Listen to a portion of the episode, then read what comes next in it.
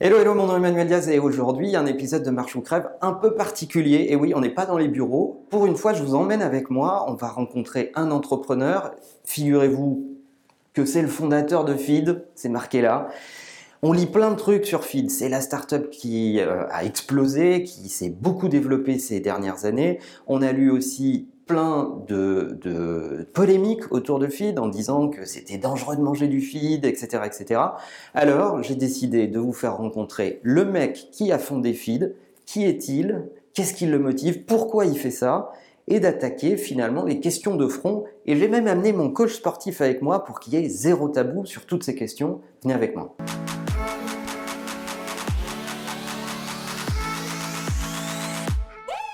Anthony, bonjour. Bonjour. Merci de nous accueillir. Alors pour ceux qui ne te connaissent pas, mais il faudrait qu'ils aient vécu dans une grotte, euh, tu es le fondateur de Feed.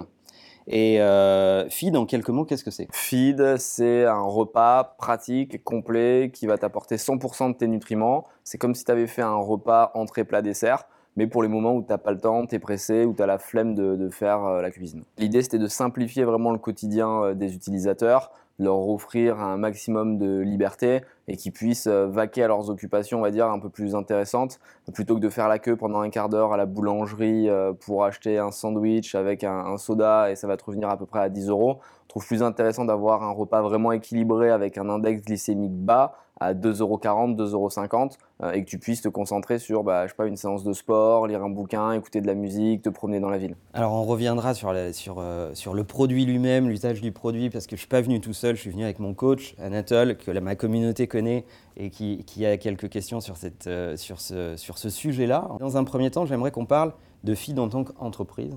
Comment on se réveille un matin en se disant je vais m'attaquer à cette question C'est venu assez naturellement en, réalité. Euh, je faisais beaucoup de business à titre personnel, je voyageais beaucoup.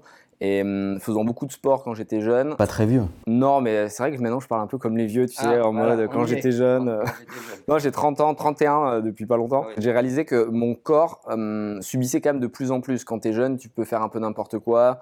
Euh, tu te mets une grosse cuite, euh, le lendemain tu te réveilles, t'es nickel, tu fais pas trop de sport, mais t'as quand même la forme. Euh, et, en réalité, passé 25 ans, ça devient plus compliqué. Et je voyais que je perdais du poids parce que je me nourrissais mal.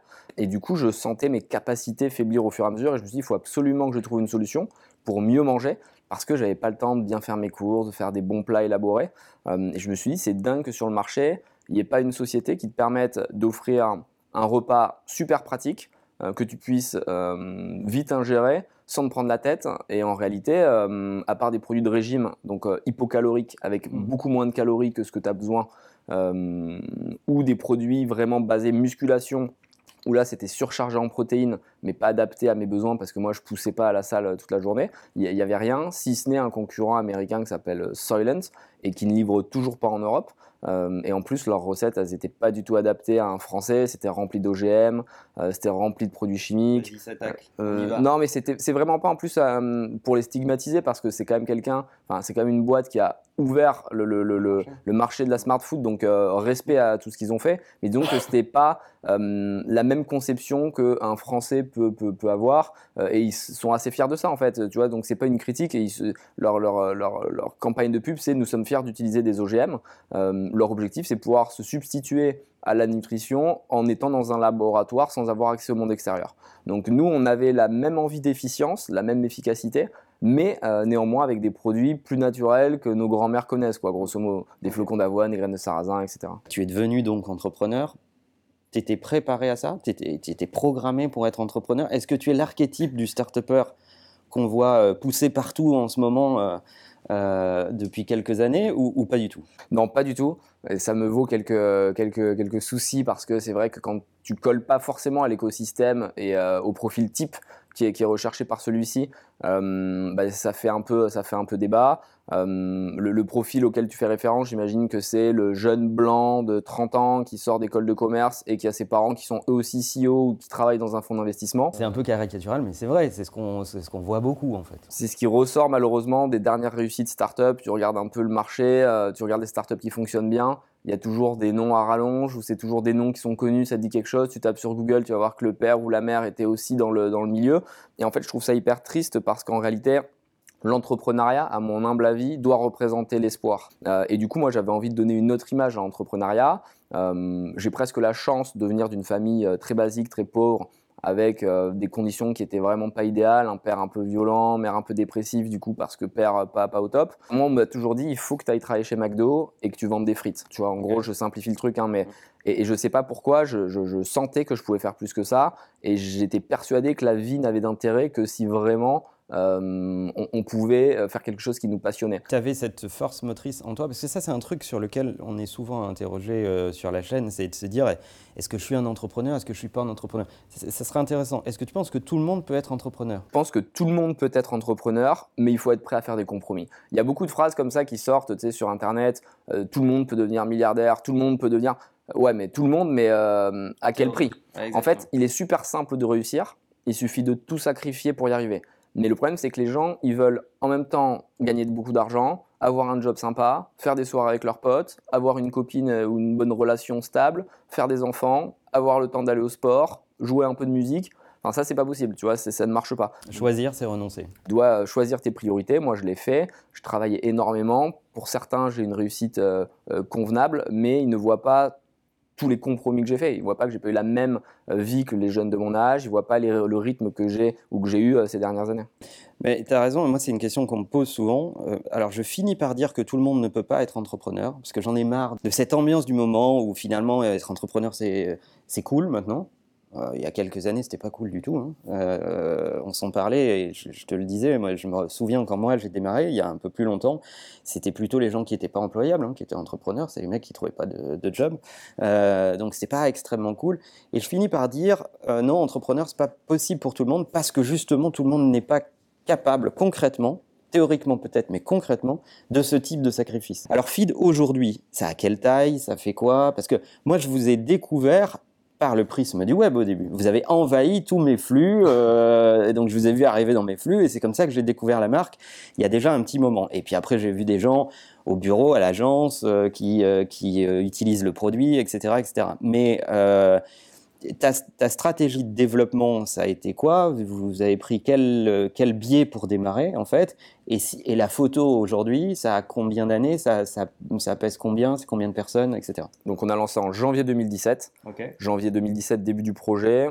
Dès le début, on lève 500 000 euros. J'avais mis de l'argent personnel pour faire les premières prods, mais disons que le premier vrai euh, apport, c'est 500 000 euros par des business angels, Sunsay Ventures pour pas les nommer.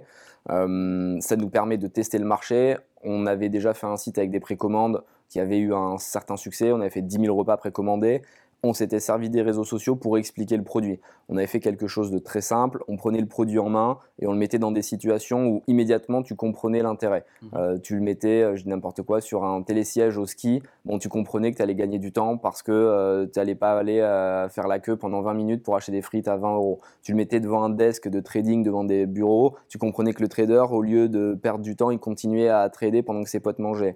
on le mettait dans un bureau d'avocat, enfin, dans des situations où immédiatement tu les gens pouvaient s'identifier. Donc euh, ça a vraiment été organique et ça a bien fonctionné. Ces 500 000 euros nous ont permis d'accélérer du coup et de montrer qu'il y avait un, business fiable. Et là, 3-4 mois après, on relève 3 millions d'euros sur les premiers metrics. Donc on a des premiers chiffres de traction qui sont super encourageants. Euh, et là, c'est Utopia qui rentre. À l'époque, ça s'appelait Otium, c'était le fonds de Pierre-Édouard Sterrin. Euh, et avec ces 3 millions, bon, ben là, on, accélère euh, la cadence. L'idée, c'était de construire quelque chose de très solide, de prendre du temps au démarrage, mais qu'après, quand ça décolle, ça décolle. Donc, au début, on s'est concentré sur les process, concentré sur fluidifier au maximum toutes les opérations. Donc, on était 3-4 pendant longtemps. Et après, d'un coup, quand on, quand on, a levé 3 millions, là, on a, fait, on a passé la, la seconde. Et là, ça a été, ça a été puissant. C'est vachement intéressant ce que tu dis parce que on voit beaucoup de boîtes faire le contraire. On voit beaucoup de boîtes euh, euh, ne pas se poser la question de la scalability et, démarrer à cramer le cash qu'ils ont levé tout de suite. Ce que tu as fait toi, c'est le contraire. C'est-à-dire, je m'imagine grand pour le futur tout en étant petit aujourd'hui. Je processe tout à mort et quand je serai grand, je saurais faire face à la croissance. En fait. C'est très dur, tu es un peu euh, schizophrénique parce que tu dois prendre des décisions immédiates, mais toujours en te demandant si dans 10 ans, tu regretteras cette décision ou non. Donc euh, on a préféré prendre un peu plus de temps se concentrer sur le produit pour qu'il soit vraiment, euh, soit vraiment adapté aux, besoins des consommateurs mhm. et se mettre dans une position d'hypercroissance pour la suite. et même là, tu vois, on est dans la troisième année, on continue à se concentrer sur l'avenir, et on se dépêche pas, on n'est pas euh, dans l'urgence, tu vois, on n'est pas, pas là pour ouvrir des pays les uns après les autres. On se concentre sur le produit, on fait le meilleur produit et on sait que la véritable accélération, va, va encore arriver. C'est que le début. C'est vrai que ça peut paraître impressionnant vu de l'extérieur pour une start-up française, mais il nous reste beaucoup d'étapes à atteindre. Il faut qu'on arrive à conquérir le monde, et le monde, on arrivera à le, à le que si on a les meilleurs produits du marché, si euh, le client, quand il reçoit sa commande, ça se passe parfaitement, qu'il n'a aucune déception, et on prend toujours notre temps même si on est quand même dans, dans, dans, dans le rush parce que c'est une start-up, il faut que ça aille vite, il faut casser la concurrence. Euh, c'est horrible à dire, mais c'est un peu pareil. Mais tu vois, tout le monde te dit dans l'écosystème start-up, faut être proche de tes concurrents, faut être ami avec eux, faut aller faire des déj. Moi, c'est pas du tout quelque chose qui me semble naturel. Moi, mes concurrents, je suis là pour les détruire. Euh, donc, je les détruis par mon travail, c'est-à-dire que je me concentre pas sur eux, mais euh, je me concentre sur Feed pour que Feed annule leurs possibilités de vie. Euh, et, en fait, je suis pas là pour être ami avec eux, et je suis pas là pour être ami avec les autres fondateurs. C'est pas quelque chose qui, m'intéresse hein, en réalité. C'est bien, cette détermination, on la sent euh, dans toutes tes interviews, dans toutes tes prises de parole. Des fois d'ailleurs, ça t'attire pas que des sympathies, mais au moins c'est franc. C'est-à-dire on sait, on, voit la détermination, on sait à qui on, a, on a affaire. Chez Phil, je trouve que vous avez une marque extrêmement puissante. Tu en as parlé tout à l'heure en disant dans l'histoire, on a passé du temps à montrer le produit en situation, à être pédagogue, à utiliser les réseaux sociaux pour ça, etc. Euh, on a vu dans la visite de tes locaux qu'il y avait un département branding important, euh, etc. Est-ce que tu penses que la marque a été un facteur de succès important euh, Et plus globalement, quand tu regardes l'écosystème, est-ce que les startups investissent suffisamment sur leur marque? C'est vrai que c'est un, vrai sujet parce qu'en réalité, les gens n'achètent pas un produit, ils achètent une marque. Donc, euh, si tu as juste un produit qui est sympa, tu as un repeat qui est assez bas parce que les gens, bon, ils vont le goûter, ils vont l'aimer, pas l'aimer, ils vont l'utiliser pour des raisons fonctionnelles. Mhm. Mais si tu arrives à les faire adapter, à, adopter un discours, si tu arrives à leur faire comprendre ton ADN, ta vision, où est-ce que tu veux aller, là, c'est complètement différent parce que tu crées des early adopters et tu crées des, des ambassadeurs de ta marque. Et du coup, un ambassadeur, euh, c'est quelque chose de super important parce qu'il va défendre bec et ongle le produit euh, qu'il consomme auprès de son entourage, auprès de sa famille. Souvent, le problème, c'est que la marque, elle est tellement euh, associée au fondateur que c'est dur à déléguer. Après, comment tu as fait, toi? Parce qu'il y, a des gens, on a vu plein de gens dans le studio de branding, tu continues à piloter la marque toi-même? Ou, ou tu es arrivé à lâcher un peu et à les laisser faire? Non, moi je personnalise pas trop la marque et depuis le début c'est assez volontaire. Il y a des gens qui l'ont fait euh, très bien, euh, Michel Augustin euh, ou Guillaume du slip français, Justine de Respire, qui ont vraiment cette, cette qualité de savoir parler, prendre la parole.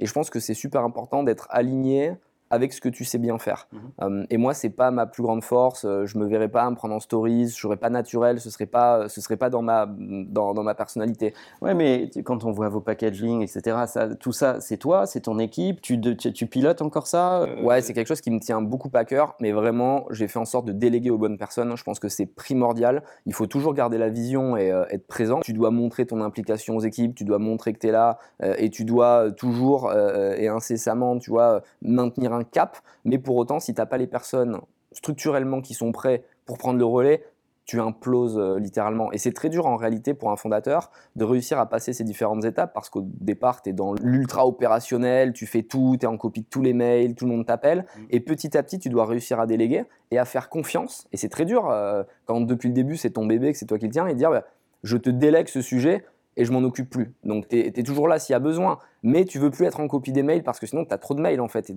tu les traites mal. Donc ça c'est une étape hyper compliquée, mais j'ai la chance d'avoir des super managers et une équipe vraiment ultra fédérée autour du projet. Là encore, c'est grâce aux onboarding, c'est grâce à l'ADN qu'on a planté. Et vraiment, je suis euh, toute détente sur, euh, sur ce qui est fait aujourd'hui, même s'il y a des erreurs. Mais à partir du moment où tu poses un cadre et que tu sais que l'erreur n'est pas un problème dans une boîte, les gens n'ont pas peur de tenter des choses. Et moi, ça me va bien. Je préfère des gens qui essaient et qui loupent plutôt que des gens tu vois, qui sont dans le confort, qui restent un peu bloqués et qui disent Bon, je vais pas prendre de risques, comme ça au moins, j'aurai pas de problème. Nous, on virera jamais quelqu'un parce qu'il a fait une erreur. Mm. On virera quelqu'un à la rigueur s'il euh, a fait dix fois la même erreur. Mais euh, s'il a essayé quelque chose et que ça part d'une bonne intention, aucun souci pour nous. Ok, c'est intéressant ce qu'on appelle la zone de confiance dans une entreprise. Autoriser ses collaborateurs à se planter, ne pas les autoriser à se planter pour la même raison euh, plusieurs fois, parce que là, ça veut dire qu'ils apprennent pas de leurs erreurs. Alors, en quelques chiffres, FID aujourd'hui, c'est quoi? C'est à quelle taille? Combien de pays vous adressez, vous êtes distribué comment euh, Juste la big picture? On est plus de 70 euh, dans l'équipe. on a plus de 50 produits qui ont été élaborés du coup en moins de deux ans depuis janvier 2017. On a levé 500 000 euros, puis 3 millions d'euros, puis 15 millions d'euros. Et là, on va closer un nouveau tour, mais on n'a pas encore communiqué dessous parce qu'on voulait rester un petit peu tranquille. Euh, et, ne pas toujours mettre en avant les levées de fonds parce mm. que ça devient tellement en fait une base dans l'écosystème que je trouve même plus ça sympa de dire que tu as fait une levée de fonds parce que tu es tellement dans le système que je trouve ça nul. Donc euh, là, on, essaie d'être discret, on se concentre sur l'opérationnel. Euh, après, on livre dans 40 pays euh, via le site internet, euh, donc via notre site feed.co, mhm. et on est présent dans une dizaine de pays en offline, donc en retail traditionnel, que ce soit des grandes distributions, des magasins comme en France, Franprix, Monoprix et compagnie, mais aussi en pharmacie, en salle de sport, dans les coworking. On essaie d'être à différents points de contact de la journée du consommateur pour qu'il puisse vraiment trouver feed à n'importe quel moment. Le but, c'est de lui simplifier la vie. C'est pour ça qu'on est dans des stations-service chez Total, qu'on est chez Relais. Euh, voilà, à chaque endroit où tu vas aller, à l'aéroport, à la gare, boum, tu peux te simplifier la vie avec feed. Comment ils vous ont accueilli le monde du retail, de la distribution classique? On sait que l'agroalimentaire, c'est pas non plus les mecs les plus fun de, de, de, la terre. Quoi. Ils ont des, des schémas assez classiques de distribution. Comment ils accueillent une boîte qui vient avec d'autres codes, d'autres façons de faire, euh, qui s'est pas posé la question de la distribution, qui leur a pas demandé la permission, qui a commencé par Internet. On a tellement euh, pété tous les codes en réalité que euh, ça a presque été une force pour nous parce qu'on sortait du, consensus habituel et donc du coup ils n'avaient pas l'habitude de travailler avec des gens comme ça. Et on a eu cette chance de rencontrer des personnes, en général à la direction de Franprix, Monoprix, qui avaient la vision et qui comprenaient où on allait. Mmh. C'est-à-dire que si on était passé directement par les acheteurs classiques, entre guillemets, sans vouloir euh, les stigmatiser, on serait présent dans peut-être 10 magasins. Parce qu'ils vont faire ce qu'on appelle un peu de l'ethnocentrisme primaire. Ils vont dire, moi, j'aime pas le produit, euh, donc je vois pas pourquoi je le référencerais. Et ça, c'est classique. J'en discutais encore hier avec Nicolas, notre responsable offline. Il y a une grande enseigne française, c'est la dernière à pas avoir les produits. Et l'acheteuse nous dit, moi, j'aime pas les produits, je comprends pas mais en fait, on s'en fout, tu vois. On s'en fout de ton avis. Parce que on vend plus de 10 000 repas par jour et que toi, tu les aimes ou tu les aimes pas, ça ne change rien. La seule chose qu'il faut regarder, c'est la data. Est-ce qu'on simplifie la vie des gens? Est-ce que des gens sont prêts à acheter? Et ça, c'est terrible en France, c'est que la plupart des personnes sont obligées de donner leur avis. Même moi, en soirée, je vais en soirée, tu es tranquille. À partir du moment où ah, ils bossent chez Feed, euh, alors moi, j'aime pas ça, j'aime pas ça. En fait, mec, on s'en fout, tu vois, de, ce que t'aimes ou ce que t'aimes pas. Nous, on fait un produit global et, l'objectif, c'est de le mettre à disposition des gens. Et donc, vu qu'on passait par les directions, on arrivait à imposer aux acheteurs de prendre feed parce qu'il y avait une vision, c'était de la smart food, c'était gluten free, c'était vegan, c'était sans lactose, c'était sans OGM, c'était de la food tech. Mais si on n'avait pas été appuyé notamment par euh, par exemple Cécile Guillou euh, chez Franprix, euh, sûr qu'on n'aurait pas été aussi vite. Ça a été des vrais accompagnateurs pour le coup. et ils ont participé à la réussite de la marque parce que euh, c'est bien d'avoir une belle réussite online, et nous c'est comme ça qu'on a commencé, donc c'était aussi un levier de négociation, parce qu'on pouvait leur dire, écoute, si tu veux pas nous prendre, euh, nous on s'en fout, on va continuer à tout exploser online, et tu passeras à côté d'un buzz en fait, parce que ces enseignes-là, elles peuvent pas se permettre de pas avoir les marques un peu tendance, parce qu'elles veulent rajeunir leur clientèle, euh, qui achètent beaucoup sur Amazon, qui achètent beaucoup online, et là du coup leur dire, bah, tu as du feed maintenant chez Franprix, chez Monoprix, ça permet aussi d'avoir des jeunes qui avaient un peu déserté ces zones-là, et qui vont acheter en plus un litre de lait, du pain, du beurre. Et donc ça va faire de l'achat additionnel. donc en fait, c'est une sorte de, collaboration assez saine entre les, entre les deux parties. J'adore d'ailleurs que tu appelles les mecs qui gèrent la distribution chez toi ton responsable offline. Ça montre bien l'ADN de la, de, de la maison, quoi, qui a démarré d'abord par le online. Bon, on a parlé de la partie entreprise, c'est la plus simple. On va passer à la partie un peu vérité, parce que ici, on se dit la vérité. Moi, ma communauté, elle a l'habitude d'entendre la vérité. Donc, ça va être le face-à-face avec le coach. C'est la magie du montage, on accueille Anatole, salut. Salut Manuel. Vous connaissez Anatole si vous me suivez sur Instagram. Donc Anatole est euh, coach. Euh, et je voulais Anatole que tu sois là parce que quand on cherche un peu euh, sur Internet, on lit sur feed que des tonnes de trucs. Moi j'avais quelques petites questions. Tout d'abord la première, quelle est l'utilité de consommer du feed, surtout de la gamme sport, après une séance de sport? L'idée, pour, préciser pour ceux qui, nous écoutent, c'est qu'on a une gamme classique, donc qui va vraiment vous apporter 100% des besoins euh, standards euh, qui sont établis sur les bases de l'EFSA. Donc l'EFSA, c'est l'Agence européenne de l'alimentation euh, qui définit qu'un repas, c'est X grammes de glucides, X grammes de protéines, de lipides, de fibres, de vitamines, de minéraux, d'oligo-éléments. Et en réalité, il y a beaucoup de consommateurs euh, qui nous envoyaient des messages en nous disant mais moi comme je fais beaucoup de sport j'ai besoin de plus de protéines et donc je rajoute de la prot, de la whey dans mon shaker mais par contre ça casse le goût. Mm. et l'organoleptique donc le goût l'odeur était détérioré en réalité par cette whey qui était ajoutée. Et on s'est dit bah, plutôt que d'avoir un produit qu'on va négliger on va rajouter nous-mêmes de la protéine et on va faire une gamme sport avec plus de protéines. Donc ensuite on a fait gamme sport gamme light où là ça va être allégé en calories c'est plus euh, quand tu as fait un gros déj par exemple le midi et que le soir euh, tu veux faire léger sans aller forcément te coucher le ventre vide, tu vas prendre une gamme light avec 300-400 calories par, euh, par repas. Donc pour revenir à ta question sport, la plupart des, des, personnes qui utilisent Feed, ils vont se faire une séance entre midi et deux. Et derrière, ils prennent un shaker de sport et ça leur permet d'avoir l'intégralité des macros et micronutriments d'un repas, plus une surcharge de protéines, puisqu'il y a 50 grammes de protéines repas sport Lors de mes coachings, je rencontre des profils plus ou moins différents, avec des objectifs variés. Est-ce que je peux me permettre de conseiller de consommer du feed pour chaque objectif? Clairement, et ce qui est hyper intéressant avec Feed, c'est que c'est très fonctionnel. Donc tu vas pouvoir cibler le produit dont tu as besoin en fonction de ton objectif. Euh, si tu veux juste stabiliser ton poids euh, sans forcément perdre ou prendre, tu peux prendre du classique. Si tu as une optique de, croissance musculaire, bah, tu vas prendre la gamme sport parce qu'elle est surchargée en prot. Si tu veux au contraire perdre du poids, tu peux diriger vers le light. Et ce qui est intéressant, c'est que tu as à la fois des produits qui vont être en monodose, donc qui sont prédosés. C'est comme quand tu vas au restaurant, tu n'as pas une entrecôte pour les grands, une entrecôte pour les petits. Tu as la même entrecôte et après tu manges à ta faim. Euh, et puis ensuite, tu as aussi la possibilité d'aller personnaliser euh, ta nutrition avec les shakers, où là, nous, on donne la taille de base, on dit un repas classique ou un repas sport classique, c'est 400 ml d'eau plus 4 dosettes. Si tu as un gabarit euh, où tu as besoin de 4000 calories au lieu de 3000, bon, bah, tu peux aller mettre une dosette de plus. Et à l'inverse, si tu es euh, une femme qui fait 1m50 euh, et que tu fais 40 kg, bon, bah, tu n'as pas forcément les mêmes besoins. Donc tu peux aller personnaliser et en fonction te permettre d'avoir quelque chose de, qui te simplifie l'alimentation. Il y en a plein qui ont dit j'ai mangé du feed pendant 3 semaines, matin, midi, soir. Et le mec nous avait appelé avant. c'est sur France Info pour pas les, les, nommer. et on leur fait un, bisou, mais pas trop quand même, euh, vite fait. Euh, et, le mec nous a appelé, on lui a dit, mais enfin tu sais, c'est pas ça le but de feed, c'est plutôt quand tu es pressé dans les trois semaines qui arrivent, tu te simplifies la vie, tu manges une barre ou une... Il dit non, non, moi je veux manger poudre au chocolat, matin, midi, soir.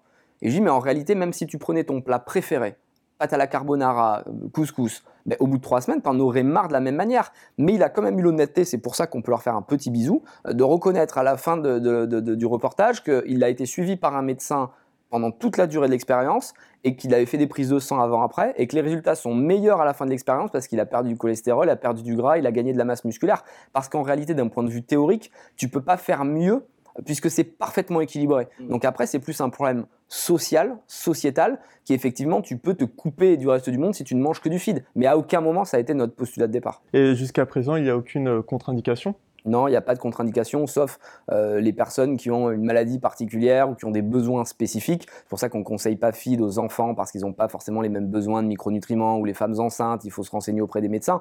Mais sinon, euh, c'est ni plus ni moins la nourriture classique, c'est des flocons d'avoine, des graines de sarrasin, de la farine de lin, euh, des fruits et des légumes qui sont broyés, qui sont mixés, qui sont mis ensemble. Si vous on n'a pas inventé un nouveau nutriment, c'est simplement des nutriments qu'on a l'habitude d'utiliser, qu'on a broyés et mis dans des formats hyper pratiques et qui nous apportent à la fois des protéines, des lipides, des glucides, des fibres et compagnie. Où est-ce que c'est fabriqué? On, fabrique tout en France. On a fait en sorte d'avoir des packagings qui soient les plus discrets possibles, les plus euh, neat comme on dit, les plus minimalistes. Et on n'avait pas envie d'afficher des logos dans tous les sens parce que tu vois, le consommateur, on considère qu'il n'est pas bête. On a la chance d'avoir une clientèle CSP+, donc qui est éduquée et qui veut comprendre ce qu'elle consomme. Et ça, c'est super intéressant pour nous parce que on met à disposition des ingénieurs, des nutritionnistes, des médecins qui répondent euh, au SAV. Vous avez un numéro de téléphone. On peut même vous faire des programmes diététiques sur mesure. Et ça, c'est canon parce qu'en fait, ça te permet à la fois de légitimer la marque, de la crédibiliser, mais aussi de créer une communauté et d'engager les gens. Parce qu'ils nous partagent leurs efforts et c'est canon de voir euh, une photo d'une cliente ou d'un client qui dit Regardez, grâce à vous, euh, bon, bah, j'ai perdu X kilos ou j'ai pris X kilos de poids. Et, c'est jamais la solution euh, ultime, c'est-à-dire que c'est pas que grâce à Feed et tu es le mieux placé pour le savoir. comme tu l'as dit, c'est à la fois la nutrition, l'entraînement, le sommeil, l'implication. Et c'est tous ces ingrédients mis bout à bout qui vont te permettre d'obtenir un résultat. Et ce qu'on aime bien dire, c'est que en réalité, feed, c'est plus qu'un repas, c'est le déclencheur qui va te permettre d'atteindre tes objectifs. C'est-à-dire qu'en fait, quand tu manges un feed, tu le fais pas pour avoir simplement des macros et des micronutriments, mais tu le fais pour envoyer un message au reste du monde en leur disant moi, en tant que personne, je suis dans l'action, je vais atteindre mes objectifs et personne ne pourra m'arrêter. Bon, tant qu'on y est, on a parlé de la gamme light, on a parlé de la gamme classique. Moi, il y a une gamme que j'ai remarquée évidemment parce que euh, vous avez une égérie, si j'ose dire, qui, me touche particulièrement. C'est un de mes chefs préférés euh, avec Marc sur la gamme bio. Cette gamme bio, qu'est-ce qu'elle a de spécifique? C'est vrai que j'en ai pas parlé parce qu'elle est moins fonctionnelle que les autres qui ont un objectif vraiment classique, light, sport. Comment on fait pour choper Marx quoi? Bizarrement, ça a été assez facile. Euh, il connaissait les produits. Euh, Pas ça, il va être euh, submergé de sollicitations maintenant. ça lui fera du business, il va me remercier au contraire. Mais non, non, mais en fait, c'est un mec adorable. Euh, moi, j'avais une image un peu un peu erroné de, des chefs cuisiniers, des personnalités qui passaient à la télé. Je me disais, ouais, ils vont être compliqués. Et en fait, non, il a le sens de la simplicité. C'est un mec qui a un parcours de vie, un peu comme moi, difficile. Ouais, euh, incroyable. En fait, il est connecté au sol, il est connecté à la réalité. Et du coup, ça a été très facile pour moi de lui parler de manière très cash, directe, comme je fais tout le temps. Et du coup, ça a fité. On a été faire un petit déjeuner ensemble. En réalité, évidemment, le produit l'intéressait. Et euh, c'est pour ça qu'il a voulu faire une gamme bio pour pouvoir maîtriser les composants. Il avait une phrase qui était super intéressante, qui était de dire Moi, je peux vendre n'importe quoi à partir du moment où je peux regarder le consommateur dans les yeux et assumer ce qu'il y a à l'intérieur. C'était presque une mission qu'on s'était fixée. Euh, de réussir à apporter 100% des nutriments avec euh, des matières premières qui soient bio à minimum, à minima 95%, sinon tu peux pas être tamponné. Et du coup, ça a été une, complexité incroyable parce que chaque micronutriment doit provenir d'une source bio. Donc tu pouvais pas faire un mix vitaminique comme on le faisait sur nos bases classiques, où s'il manquait 5% de ci, 3% de ça, tu faisais un mix vitaminique, tu les mettais et puis tu complétais. Là, tu n'as pas le droit de faire ça pour le bio, donc il a fallu aller chercher des algues calcaires, du sel de l'Himalaya, des trucs hyper compliqués, le mettre dans la, dans la, dans la recette.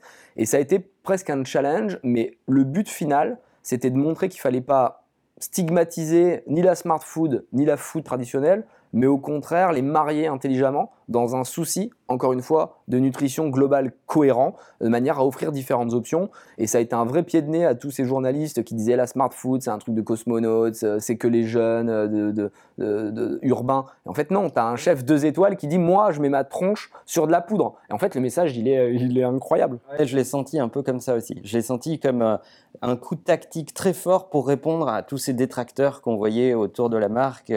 Et, là, je me suis dit, putain, ils sont, forts.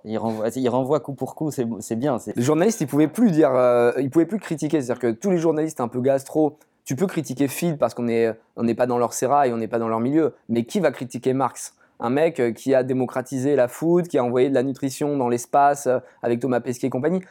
il est intouchable, c'est un mec qui est visionnaire, qui voit l'avenir. Et s'il travaille avec Feed, c'est qu'il sent quelque chose. Donc tous les journalistes se sont calmés. Toi, tu, veux avoir quel type d'initiative en tant qu'entrepreneur? Parce que tu n'es pas l'archétype du start-upper, euh, tu, prépares quoi? Est-ce que tu as des trucs à annoncer?